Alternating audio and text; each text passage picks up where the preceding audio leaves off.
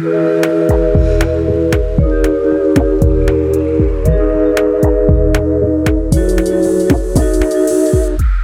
dia, clube! Boa noite, clubes! Esse é o De Boia, formato do podcast em que discutimos um tema numa tranquila, numa relax, numa boia. Da piscina do Clube Sentimental, vamos papear sobre temas da psicologia com exemplos da vida real.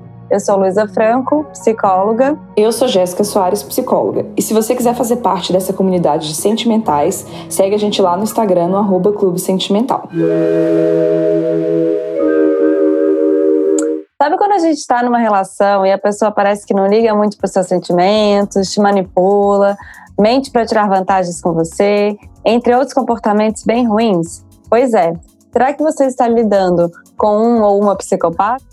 Narcisista ou só babaca mesmo, Jess? Pois é, para nos ajudar hoje a pensar melhor sobre isso, convidamos a doutora Elisa Valessa Kruger, psicóloga jurídica, perita, com pós-doutorado em psicopatia, escritora, presidente do Instituto Persona e que, entre outros mil títulos, Foi minha professora do NB, sócia de consultório hoje amiga. Oi, Elisa! Oi, Jéssica! Oi, Luísa! Muito obrigada pelo convite. Nossa, que demais! Gente, a gente tá chique, hein, Jess? Tô achando. Hoje a gente tá chique, minha filha. Com doutor e tudo. É. E aí, Elisa, eu quero que você conte um pouquinho então da sua trajetória. Por que que hoje você tá aqui nesse tema com a gente? Então, é, eu sou formada em psicologia, né, pela Universidade de Brasília e já na época dos meus estágios obrigatórios, eu comecei a atender alguns casos né, de suspeita de diagnóstico de transtorno de personalidade antissocial, narcisismo, né? E foi uma coisa natural que ia acontecendo lá no ambulatório do hospital psiquiátrico onde eu fazia estágio. E é, eu fui vendo que eu tinha uma facilidade com esse público, esse público também gostava de ser atendido por mim e eu acabei me qualificando mais, né, é, para trabalhar com isso, né, estudando mais, indo mais a fundo, buscando cursos, enfim, referências, buscando supervisão. E é, durante o meu mestrado eu trabalhei com crises do tipo psicótica, né, que também é um, um tema difícil, né. E ao final do mestrado, é, quando eu fui começar o meu doutorado, o meu orientador é, achou interessante a gente mudar um pouco de tema tema e pesquisar nessa área de psicopatia, porque existia e ainda existe muito é, pouquíssima produção né, aqui no Brasil, existe um, muita falta de informação. E eu me interessei pelo tema, acabei achando que eu ia trabalhar com isso os quatro anos do doutorado, mas enfim, isso virou a minha vida profissional. Né? Eu fiz esse doutorado de quatro anos numa prisão é, no Distrito Federal. Brinco que eu cumpri regime semiaberto, né? Porque eu fiquei quatro anos enfiada lá dentro. Só ia para casa para dormir. E é, o meu trabalho era avaliar né, homens que estavam é, cumprindo a medida de segurança, né? Não deixa de ser uma forma de, de prisão, né? é, porque possuíam transtornos mentais né, é, e haviam cometido crimes. Então, eles estavam num presídio especial né, para quem cumpre medidas de segurança, é, são considerados inimputáveis né, pela lei. E é, meu trabalho era fazer a avaliação psicológica deles e verificar se realmente os diagnósticos que constavam ali, né, nas perícias que eram feitas pelo, geralmente pelo IML, né, é, se estavam corretas, porque a gente sabe que às vezes as coisas são feitas sem muita sofisticação, sem muito aprofundamento. E essa era a minha pesquisa de doutorado. Eu tinha que fazer isso e fechar a tese e fazer outra coisa da minha vida, voltar para a psicologia clínica, que era a minha praia. E, claro, como qualquer outra pessoa, quando eu botei os pés de lá pela primeira vez, eu fui morrendo de medo, achando que ia encontrar, né, um um cenário pavoroso, né? Sem, sem imaginar, né? O que que seria necessário para eu estar ali, né? Procurei dentro do possível me capacitar, mas era uma surpresa. O que eu não esperava de forma alguma é que eu fosse me encantar profundamente por esse trabalho, né? Por estar com essas pessoas, por conhecer suas histórias de vida, seus sofrimentos também, né? É, também né, os seus, seus conjuntos aí de comportamentos disfuncionais, né, perversos sim, manipuladores sim, né, mas é, com toda uma história, né, que nos explicava um pouco, né, não justificar, né, isso é bem diferente, isso a gente precisa deixar claro, né, a gente que pesquisa nessa área, as pessoas falam assim, ah, então você está justificando, não, não estamos justificando, a gente está em busca das raízes, né, da, daqueles comportamentos. E enfim, acabei me adaptando a essa realidade de trabalho e depois fui convidada pelo Ministério Público de Brasília, pelo tribunal, por universidades, enfim, para continuar atendendo casos assim. Me tornei perita forense já atendi vários casos é, graves, casos de grande repercussão aqui no Brasil. E isso se tornou. É, a Jéssica está fazendo assim com a cabeça. é, é porque assim, a gente, é Jéssica é conhece o meu passado. Exato, porque eu é. sei o públicozinho da, da Elisa. É, a galerinha. É porque, é, porque a Jéssica. A galerinha só, tranquila. É, mas a Jéssica não só estudou comigo, como ela se tornou minha colega colega, né? Depois, ela aqui, ela foi muito sucinta na própria apresentação, né? Então a gente já trabalhou juntas, ela conhece bem aí a minha realidade de trabalho. E hoje em dia é, eu sou professora de psicologia forense e jurídica, né? E de tudo que tem a ver com essa área também, ou seja, avaliação psicológica, psicodiagnóstico é mais voltado para pessoas com transtornos de personalidade né, graves, como narcisismo, antissociais, borderlines. Né?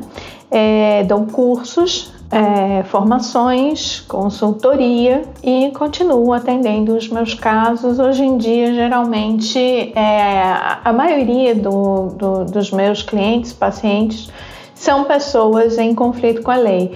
É, nem todos uhum. estão presos, alguns estão é, respondendo processo, né? estão em processo de investigação, etc. e tal. Então, resumindo basicamente, tenho mais de 10 anos de convivência com esse público. Conheço muito bem de perto. Elisa, fala um pouquinho então pra gente o que que é o tal do psicopata, o que que é o tal do narcisista. Fala aí o que que a psicologia já sabe disso tudo aí. Então, é, algumas coisas é, eu vou resumir bastante, né? Porque isso aí é tema pra gente dar aula um semestre inteiro, né? Na faculdade. Mas, enfim, é, algumas coisas são importantes de serem pontuadas. É, muita gente pergunta, né? Mas psicopatia tem cura? Narcisismo tem cura? Eu digo sempre que cura é um termo que a gente utiliza para doenças, não é? Uhum, então, uhum. a gente precisa entender é, no antigo DSM 4, né? Para quem não sabe o que é DSM, que está nos ouvindo que não é da psicologia, é aquele guia que os psicólogos usam né, para buscar os códigos das referências dos transtornos mentais, igualzinho aquele que os, os médicos têm, né, o CID-10, o CID. Né, que ele vai te dar o atestado, né, coloca lá o, o númerozinho e o nome. Uhum. Então, no DSM-4, a gente tinha uma coisa muito interessante que era a classificação dos transtornos mentais por eixos, por cinco eixos. E o transtorno de personalidade, né, ele é, como o próprio nome diz, um desvio de personalidade, tá? Ele, o transtorno de personalidade, ele está num eixo, tá? E os é, distúrbios clínicos, né, que são todos aqueles que a gente conhece, bipolaridade, bulimia, anorexia, depressão, depressão, etc e tal, tudo isso que são distúrbios clínicos, né? São coisas sim que vão ser é, foco ali de um tratamento psicológico, às vezes psiquiátrico, né? E vão ter um curso ali, né? Vai, vai, vai ter o, o, início dos sintomas, vai ter o, o, decorrer ali, né, daquela fase, até que se busque sim a cura ou a remissão dos sintomas. Em transtorno uhum. de personalidade, nós não estamos falando de uma doença né? Nós estamos falando de uma personalidade que funciona de uma forma diferente da maioria das pessoas, tá? Então a gente não está falando de distúrbio clínico, por isso que a gente não fala em cura. E aí vocês vão provavelmente me perguntar, mas se a gente não pode falar em cura, o que que podemos falar? O que que com, faz? O que né? que faz que com essa pessoa? faz, né, com essa pessoa? O que a gente faz com essa pessoa é o que a gente faz com qualquer ser humano no mundo, né? Qualquer ser humano no mundo, independente de ter ou não ter um diagnóstico, só muda quando, pessoal? A gente podia abrir uma enquete aqui, né? Muda quando quer, né? É, quando tem uma motivação para. É assim que a gente começa a estudar para concurso, emagrece, é, enfim, qualquer coisa, né? É, a gente cria ali, a gente tem um objetivo e a gente vai atrás daquilo. Não é diferente para as outras questões é, da psicologia, né? Bipolares, pessoas com ideação suicida, pessoas anoréxicas, pessoas é, com adicções né, em álcool ou em outras drogas. Tudo isso para que a pessoa encontre remissão dos seus sintomas, né, ou recupere a sua saúde mental, depende única e exclusivamente do fator primordial que é a pessoa querer, né? E aí, é, muita gente me pergunta também, é, mas narcisistas e psicopatas é, não têm interesse né, em mudar. E aí, é, bom, eu também faço muitas lives, né? E nas minhas lives é, eu criei uma brincadeira com, a, com, as minhas alunas. Falo minhas alunas porque a maioria, né, na psicologia são mulheres, que é aquele momento tapa na cara, tá? Uhum. Então, não é o momento tapa na cara a agressão, é aquele momento acorda menina, né? Uhum. Então, eu vou começar falando de uma coisa aqui, né, para incomodar né, essa reflexão. Por que será que narcisistas e psicopatas né, tendem a não mudar? Ah, porque eles sempre se dão bem. E eles se dão bem por quê? Porque tem gente para ser enganada? Então, né? Pois é. Não existe psicopatia de uma pessoa sozinha fechada dentro de uma sala, né? Você precisa da interação com o outro, né?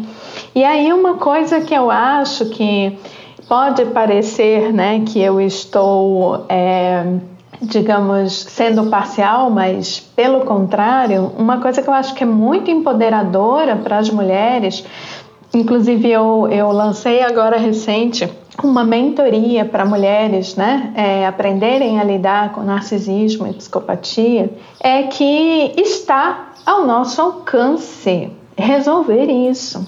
Porque Lidar né, você... com essas pessoas. Sim, porque enquanto você espera que o outro mude, você é refém daquela pessoa. A coisa mais empoderadora que a gente pode fazer é tomar para si a responsabilidade. Então, aqui, vejam, eu não estou eximindo-os de que eles sejam manipuladores, sedutores, perversos, agressivos, violentos, ameaçadores. Sim, tem tudo isso aí, de uhum. fato. Né? Mas é, a questão é que se a gente sente, espera uma pessoa dessa mudar, né, e continua alimentando esse comportamento dele, né, dando reforços positivos, né, vamos, vamos dar um, um, um, um mérito aqui para o Skinner, né, é, ele vai continuar ganhando e time que está ganhando não se mexe, né? Então, é. eu acho que uma grande sacada que precisa ser feita é que hoje em dia eu vejo muitas mulheres e psicólogas né, é, discutindo isso na internet, né? Uhum. E eu fico vendo que quase nenhuma delas oferece ali o caminho real para se livrar disso. Dia desses eu comecei a seguir uma que ela tem um trabalho bem interessante também, né? É, ela trabalha com vítimas, né? Uhum, e uhum. é isso, né? É você perceber. Eu, eu me lembro uma vez, eu estava num. Só fazendo um parênteses aqui, eu estava caminhando pelo presídio com um desses meus pacientes e a gente estava conversando lá sobre uma questão dele e ele virou para mim e falou uma coisa que eu jamais esqueci muito simples, né? Mas que a gente deixa para lá. Ele fala assim para mim, doutora, pé de manga só dá manga, né? E aí eu fico me perguntando por que é que as mulheres estão vendo, né, que a pessoa ela não corresponde àquilo que ela fala e ela continua esperando que aquele homem mude. Que ele vai ser diferente. Né? Uhum. Ele ah, não vai entendi fazer... agora. Faz de manga é, é, Que a gente Porque... vê uma pessoa desse jeito e fica Sim. assim, não, mas ele vai mudar, vai ele precisa mudar. mudar. Né? Nossa, aí Eu tem várias sei. armadilhas, né, nessa história. Tem. De tem você. Várias. várias, várias, várias. Mas sabe o que você está falando, Elisa? Eu tô pensando num. Vem um exemplo na cabeça. Quando eu vi aquele. Hum, ah, aquele documentário sobre o cara do Tinder. Sei, aham. Uhum, o golpista do Tinder. O golpista uhum. do Tinder, isso. No começo, uhum. tinha uma fala da, de uma das, das mulheres que foram enganadas, que ela falava assim: ah, eu tava procurando o princípio encantado e tudo mais. E ela narra toda a história, o, o golpe, né? Aí no final perguntam para ela de novo. E ela que continua que com o mesmo pensamento Meu. do começo. E quando eu comecei a ver a série, eu falei, ixi, foi aí que é. ela se ferrou, né? Porque Exatamente. se ela tá buscando. Aí eu pensei que no final ela ia ter, né, elaborado um pouco. Não, ela, não, não. ela com a mesma cara, a mesma expressão, a mesma é. atitude.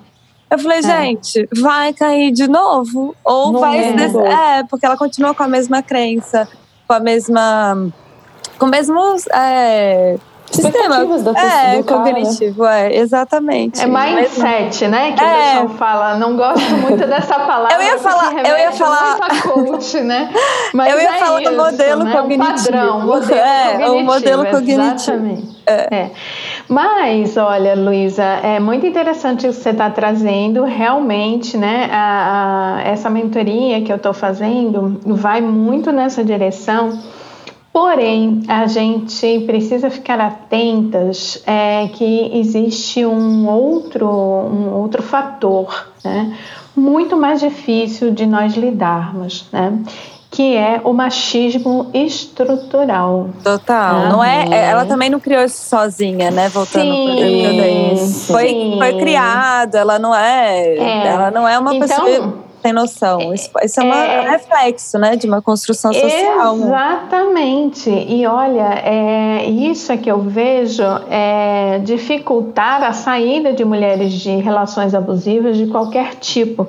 Porque se você também localiza é única e exclusivamente na mulher e diz para ela, muda o seu jeito de pensar, né? Você como neuropsicóloga sabe, né? Que é, a coisa não é bem assim, né? Porque você está numa família que tem valores, você está numa cidade, num país que tem valores. O cinema, as novelas, as músicas sertanejas nos inundam né, de informações de como deve ser amar. Né? Eu vi um post uhum. hoje no Instagram que eu fiquei tão chocada, mas tão chocada, mas como eu já sou uma pessoa muito polêmica, eu falei, eu nem vou mexer nisso aqui, porque senão eu vou tacar fogo na internet, né? mas era uma, é uma psicóloga lá que uhum. ela estava dizendo, né, como é que uma mulher deve ser, é psicóloga mesmo, tá? Ela não é Ai. coach, treinadora, ela não é terapeuta holística. Eu fui atrás, a mulher tem né, tudo lá registrado. E ela dizia né, o tipo de mulher que é, as mulheres devem ser, né? E que os homens devem ser, né, machos alfa, né? Devem ser dominantes, devem. Ah, não. Sim, Mentira. sério. Eu mando ah, para vocês o print. Que vergonha. E aí, vários outros homens e psicólogos, né, batendo palmas lá para ela. Achando o máximo. Ah, não. E aí, Você devia ter é, colocado eu, fogo nesse eu, parquinho, Elisa. Eu, Você não quiser me manda que eu coloco. Ainda tá em tempo, tá? Eu vou marcar vocês mais tarde. Marca, marca. A gente faz um mutirão. Eu faço esse serviço. É, mas eu marquei umas páginas de feminismo lá e eu só escrevi assim: o ano é 2022, mas parece 1940. Eu só escrevi isso. Isso aí, né? Para não ver o estrago. Então, assim, a gente é, também muitas vezes cobra dessa mulher que ela é, não só vá contra é, um comportamento né, de um, um homem que está ali, mas é, muitas vezes, eu diria para vocês, 98% das vezes, É, isso está relacionado a relacionamentos é, que ela teve na primeira infância com seus cuidadores, né? Com pai, mãe, avô, avó, padrasto, tio, seja lá Teoria quem. do apego lá Sim, de, de Bowlby. Uhum. exatamente, né? Como que foi isso aí? E aí a gente ainda sozinha, né, sem fazer terapia, né? A gente quer que isso aconteça, que ela lide com um narcisista ou um antissocial, porque eles são muito inteligentes, né? É, eu digo que eu aprendi muito convivendo com eles, muito, muito, muito, né? Foi melhor do que muito professor e livro que eu já li. Uhum. É, então a gente espera três coisas: que essa mulher lide com esse sujeito, né, identifique né, essas estratégias que eles utilizam, uhum. crie recursos internos e externos, porque não é só uma questão emocional, né? Muitas vezes envolve segurança física, dependência financeira, é, enfim, uma série de coisas. E ao contrário, também é verdadeiro, né? Às vezes a mulher é independente financeiramente, tem recursos, mas internamente, né, psiquicamente, emocionalmente, ela não consegue. Uhum. A gente espera que essa mulher lide com as suas questões, é, digamos, mal elaboradas, que certamente existem. Né? Eu digo sempre que toda mulher, né, eu acho que essa é uma frase que seria bacana destacar. Uhum. Toda mulher que se envolve com um narcisista ou um antissocial, né, um psicopata, se você busca na primeira infância dela, segunda infância, início da adolescência, vai encontrar relações conflituosas ou com os seus cuidadores, pai, mãe, vovó, tio, ou na escola, com professores, né, com irmãos. Nesse primeiro uma... apego, né? De como aprendeu Sim. nas primeiras relações, basicamente. Exatamente, né? Então, é, não são todas as mulheres que compreendem o que é o processo de psicoterapia, né? Acham que terapia é coisa para gente louca, não buscam né, uhum. esse suporte e não conseguem lidar com as suas questões. E o terceiro pilar é, como eu falei no início, que a gente tem uma questão de machismo estrutural, né, uhum. onde nós temos família, igreja, sociedade, as artes todas, né? Cinema, televisão, músicas dizendo que mulher perdoa, mulher dá segunda chance, uhum. mulher não sabe viver sem um homem, uhum. uma mulher sozinha não é ninguém, que ela vai ser infeliz, né? Uhum. Enfim, existe toda uma formatação, né, para as mulheres de que elas têm que estar num relacionamento amoroso, né? Geralmente é heteronormativo, né? Se, uhum. se a gente está falando, né, de machismo estrutural, é isso que a gente vai ter, né? Uhum. E é, com papéis de gênero muito definidos é, e cuja definição é absolutamente desonesta para com as mulheres, né? É, é um absurdo. Para nós cabe o perdão, a segunda chance, entender, o cuidado, cuidar. Esse homem está com problemas, né? Eu preciso cuidar uhum. dele, eu preciso recuperar este homem, né? E, é, enfim, a mulher ela é induzida a viver para ser mãe, para cuidar da casa, né? Para cuidar de filhos, para cuidar do seu marido. E ela não vai percebendo que uma das coisas que enreda no relacionamento com narcisistas e psicopatas é justamente é, a restrição da rede dela, né? Então ele começa a implicar com as amigas, que as amigas não prestam, que a mãe dela não gosta dele, né? Enfim, vai inventando lá uma série de artimanhas para tê-la só para si, porque aí você tira a base de apoio dela, né? Tira a possibilidade dela conversar, trocar ideias, tira a possibilidade dela pedir ajuda, afasta as testemunhas também, né, de uhum, uhum. abusos físicos, emocionais, mentais e, e etc, né. Então, é, a questão não é só lidar com um narcisista e um psicopata, percebe? Mas lidar uhum. com as suas é questões é que te levaram a isso e lidar com toda uma pressão social. Né? Aí é, entra uma coisa né, que a gente percebe que é, parece que está muito em voga hoje em dia, né? Se falar de narcisistas e psicopatas, né? E eu deixo aqui essa reflexão, né? É, eu fiz um post dia desses falando sobre isso, né? Será que a gente, de repente, está tendo uma epidemia de narcisistas e psicopatas? né?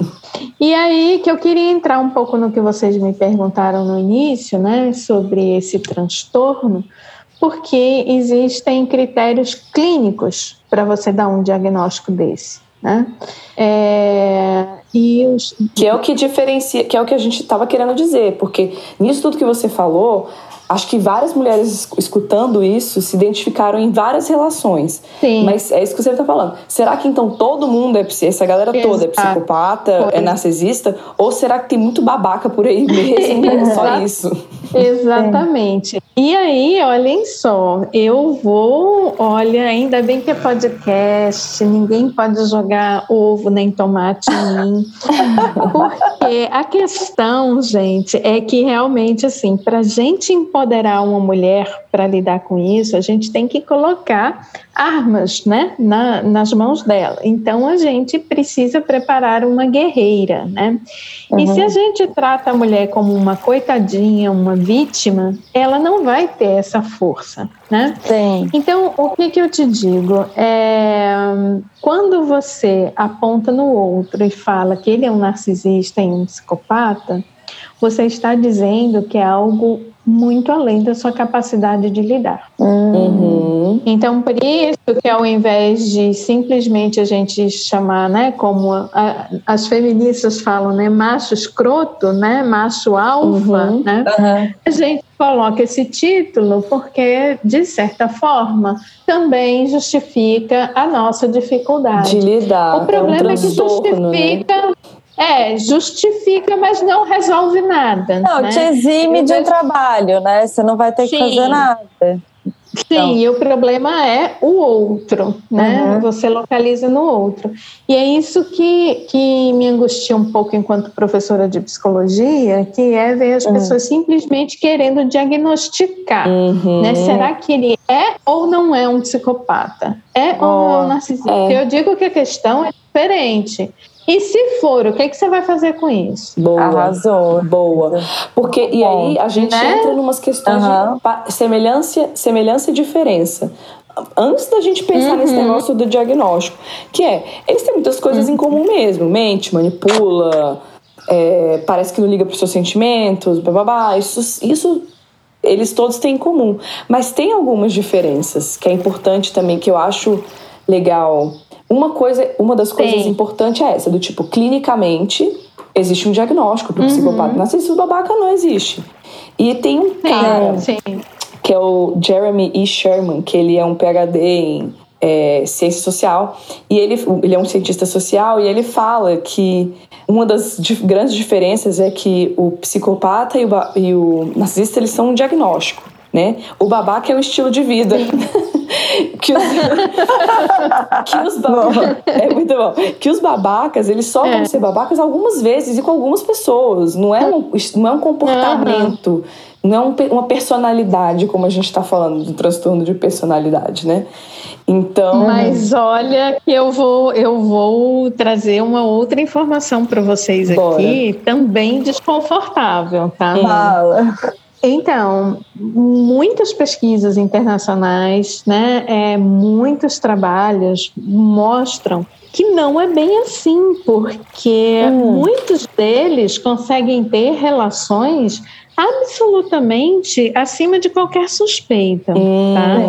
Então, por exemplo, a gente tem aquele filme, O Instinto Secreto, com Kevin Costner. Nossa. Ó, pessoal que está ouvindo aí, assiste. É antigo. É, mas ele é muito bom porque ele mostra com muita fidelidade o, ah. a personalidade de um psicopata. Ah. E ele é um marido excelente. Ah, carinhoso, sim, sim, sim, lembrei. amantíssimo, fofo. Ele ganha o prêmio de melhor empresário do ano nos Estados Unidos. Os funcionários dele adoram ele. Sim. Agora, como é que você vai dizer e provar que é, aquele sentimento que ele demonstra é ou não é real? E aí eu remeto para umas aulas lá de 1900 bolinha que a Jéssica assistiu, né? que são os critérios diagnósticos né, do transtorno de personalidade narcisista e da psicopatia. Né? Então, eu vou pegar, por exemplo, um dos itens da psicopatia, né, que foi um, uma das coisas que eu trabalhei na minha pesquisa do pós-doutorado. Você dizer que aquela pessoa não tem sentimentos e emoções Isso. em profundidade e extensão é, normais. E aí eu pergunto para vocês que são psicólogas, com que instrumento você vai medir isso? Uhum.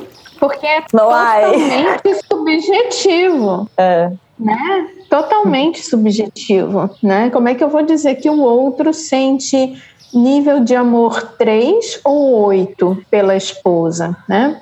Uhum. Então, assim, por que, que eu estou chamando a atenção disso? Porque os critérios, né, eles são presentes na maioria da população. Sim. Tá? Você uhum. pega critérios de narcisismo e de psicopatia, principalmente na nossa sociedade, e aí quem curtir é, se aprofundar no assunto, valeu o grande Zygmunt Bauman, que ele é maravilhoso. Ah, eu sou fã também. Sim. Muito. Amores líquidos. É. Isso, porque você vive numa sociedade que escolhe as pessoas no Tinder, gente que você bloqueia o povo no Instagram, né? É uhum. É uma sociedade de consumo humano, né? Uhum. E aí eu problematizo se essas pessoas realmente são antissociais, porque uhum. este tem sido um padrão social. Né? Uhum. É, com esse recente caso que nós tivemos, abominável, né, desse estupro que esse médico anestesista aqui no Brasil estuprou uma mulher durante um parto é. cesárea, né?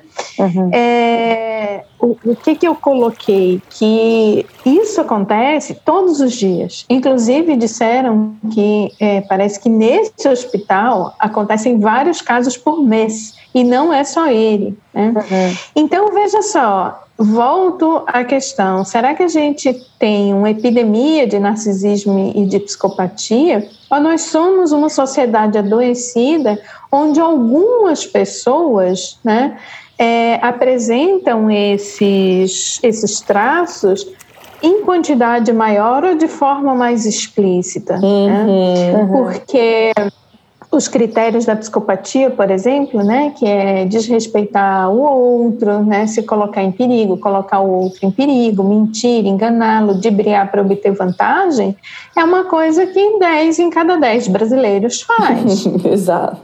Uhum. Em maior ou menor grau, percebe? Quem é uhum. é que nunca, olha, é, ou a pessoa já falsificou uma carteirinha de estudante, ou ela já furou um sinal vermelho, ou ela já deu em cima de alguém comprometido, ou ela já burlou imposto de renda, ou ela pediu uma nota fiscal fria. Alguma coisa essa pessoa já fez. É aí que eu estou dizendo, claro, é, a gente tem ali uma gravidade menor, né, em termos de causar dano ao outro. Mas se você é, busca a gênese da ética humana perversa, é a mesma. Sim. Isso que você é. condena, a gente tá assim, é. é só questão de grau, né? Não é o ato, o ato em si. Sim. Sim. Não, não, exato. Eu também, eu também fico pensando nisso, nesse caso que você trouxe do, do estupro. É, é fácil colocar é, um discurso na internet de ah, os homens com a sexualidade e eu colocar esse cara como um cara louco um, ou como um, um cara monstro. que tem um transtorno, uhum. como um monstro. Ele não é um monstro, ele é um homem absolutamente normal. Sabe por quê? Porque são os homens absolutamente normais que, tipo que estupram criancinhas diariamente aqui no Brasil. Nós uhum. temos uma média de, se não me engano, são 7 mil meninas, né? É, por ano que é. são mães abaixo são de 14 grávidas. É. anos. É. Né? Ai, a pedofilia no Brasil, né? Essa é uma área com a qual eu trabalho, eu trabalho com agressores sexuais, né?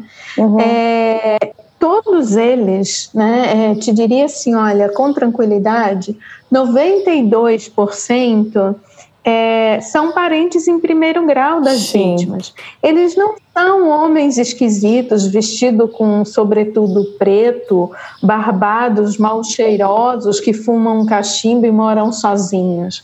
Eles são muito bem apessoados, eles são pessoas que se relacionam muito bem na sociedade, como este médico anestesista, como o Kevin Costner em Instinto Secreto, uhum. e como todos os outros criminosos que desfilam diante dos nossos olhos nos noticiários diários. Exatamente. Então as pessoas olham para mim e falam assim: meu Deus. Puxa, professora, que perigoso deve ser para a senhora conviver com psicopatas. Eu digo, não, o meu caso é bem mais tranquilo que o seu.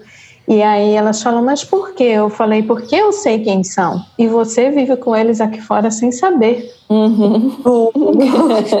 Nossa, minha cabeça. Pode ser teu vizinho, cara. Pode ser teu namorado, pode ser teu brother do trabalho. Não, eu tive uma amiga. Oh, peraí, Elisa, que eu tô aqui fazendo minha cabeça tá passando mal, mal né?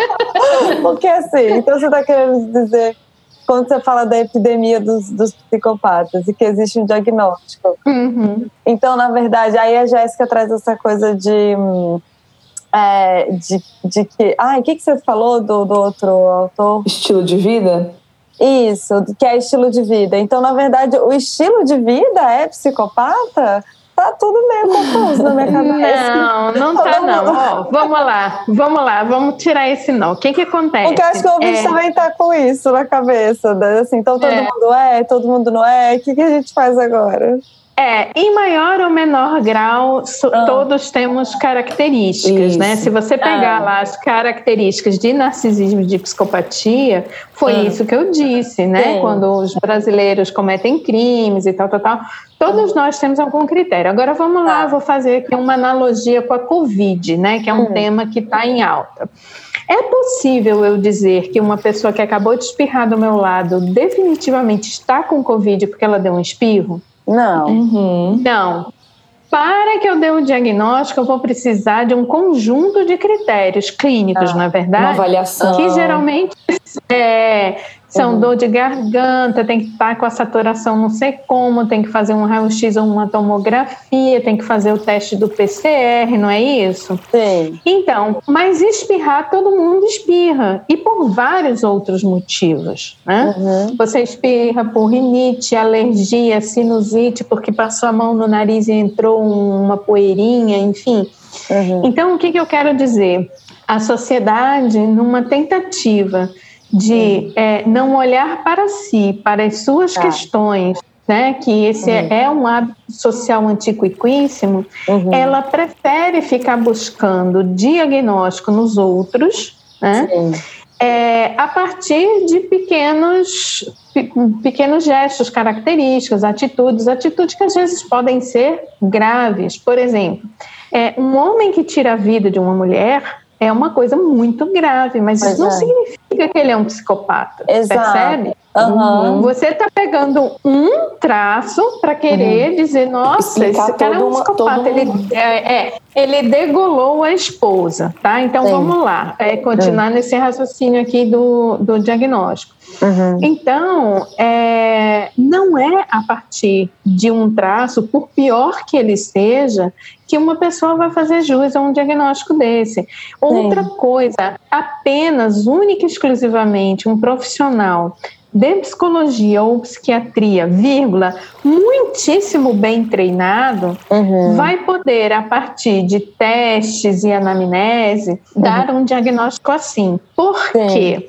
Justamente por isso que eu falei, porque nós temos, dentre os testes e técnicas que a gente utiliza, meios de mensurar algumas das emoções, né? Não conseguimos com precisão e exatidão, mas a gente uhum. consegue se aproximar muito, mais, muito bem né, da testes, sim. sim, com testes psicológicos, né, uhum. do que olhar para o meu vizinho e eu, né, que uhum. estou toda enviesada, perpassada por raiva, inveja, vontade de, né, prejudicar meu vizinho, porque ele é um babaca, ele liga uhum. o som fora de hora. Então, é muito fácil eu atribuir isso um rótulo de psicopatia, percebe? Uhum. Então, a psicopatia e o narcisismo estão se transformando atualmente quase num sinônimo de xingamento. Uhum. Se o cara é muito autocentrado, muito vaidoso, ah, uhum. ele é narcisista. Isso. Não, talvez ele seja só um babaca vaidoso. Sim. É, então assim, um babaca respondendo... que só sabe ficar na academia, né? Sim. Então, eu acho que assim, uma coisa muito importante para a população saber é que um psicólogo e um psiquiatra, eles passam uma média de sete anos estudando, né, entre graduação e especialização em formação para conseguir dar um diagnóstico. Não uhum. vai ser olhando uma listinha do Google e olhando para o namorado da sua amiga que você vai fazer esse diagnóstico. Exato. Totalmente. E aí o, que, é. o que a gente quer concluir no fim das contas com toda essa história? que é independente, né? Se porque a gente está nessa sociedade que busca o diagnóstico a todo custo, mas independente da, da, questão diagnóstica é, cara, você tá numa relação com um cara que não valida o que você fala, que não valida o que você é. Sim. Você sofre algum tipo Exato. de violência, você se sente manipulada, não te trata bem vai, assim, importa se e ele é só tá babaca. fazendo o quê aqui, né? Exatamente, que diferença faz, é. né? Uhum. Foi o que eu falei no início. Na verdade, o diagnóstico não importa, importa o que, que você vai fazer com isso. Exato. Totalmente. Seja ele um babaca, um narcisista, um antissocial, um borderline, um machista, uhum. o que for, né? Uhum. Então, é, pode parecer que não, né, que eu estou tirando de cima deles a responsabilidade, não, mas eu uhum. estou dando dando aqui o poder das mulheres de que elas entendam que está na mão delas fazerem uhum. algo com as suas vidas uhum. e que a gente não muda ninguém, ninguém, ninguém, nenhum ser humano com diagnóstico, sem diagnóstico, nenhum ser humano muda uma xícara de lugar em casa se ela não quiser. Né? Totalmente. Então eu acho que a uhum. gente precisa ler cada vez mais sobre feminismo, a gente precisa ter mais sororidade, parar de dar esses conselhos para as amigas. Ai, amiga, perdoa. Ele te bateu porque ele ficou com ciúme, porque ele te ama. Uhum. Né? Quem ama não bate. Né? Uhum. Então, é, sabe, a gente precisa repensar todo um universo que faz com que estes homens babacas, narcisistas e psicopatas se sintam um terreno, muito à vontade um de gostar da gente. Sim, eles estão na arena perfeita, montada uhum. por nós enquanto Sim. sociedade, enquanto mulheres que é, praticamos o machismo estrutural, principalmente umas com as outras. Uhum.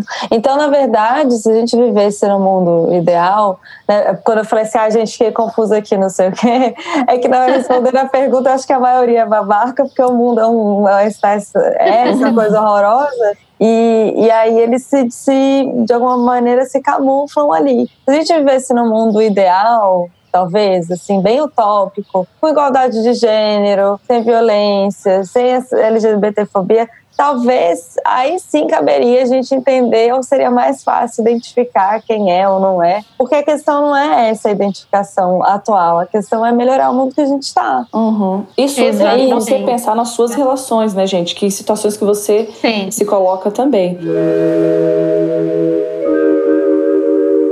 Você quer concluir com alguma coisa, Elisa? Eu queria só dizer para quem é estudante de psicologia ou psicólogo, né, ou quem não é que se interessar, leiam sobre compulsão à repetição do Freud. Né? A gente repete nos nossos relacionamentos amorosos tudo aquilo que a gente passou nos relacionamentos com os nossos cuidadores. Vamos cuidar das feridas originais para não ficar repetindo isso, mulherada. Oh, uhum. Amei, galera. É isso aí. Elisa, passa seus arrobas. Que, que, como é que faz para te sim. seguir? É, o meu arroba é Academia de Psicologia Forense. Tudo junto. Isso, gente, lá ela, ela tem curso, enfim, é, é, um babado, é todo um babado que funciona ali. todo Não, acho que o pessoal já escutou um pouquinho, né? Exatamente. É, tem live, mentoria, aula, PDF, o que vocês quiserem. Isso. Sejam todas muito bem-vindas. E vamos nos unir, né? Sim. E não não deixar terreno para esses caras aí, sejam lá o que eles forem, nós somos mais, é. nós somos é. demais. Arrasou, obrigada pelo seu tempo. Nada, querida. Mini aula, hein, clube? Fala na ideia da Elisa. É, estamos por aqui. Elisa, obrigada. Beijo. Beijo. Pra vocês. Tchau, tchau. Tchau. Tchau, tchau. Lembrando que esse podcast é uma produção independente do Clube Sentimental, o seu apoio é fundamental. Então segue a gente lá no Spotify, dá cinco estrelinhas, é importante. No Instagram, o perfil é o arroba Clube Sentimental. As artes são feitas pela Beatriz, do arroba e Forte, e a edição de áudio é feita pelo Aloísio, do arroba Som do Cosmo. Até mais!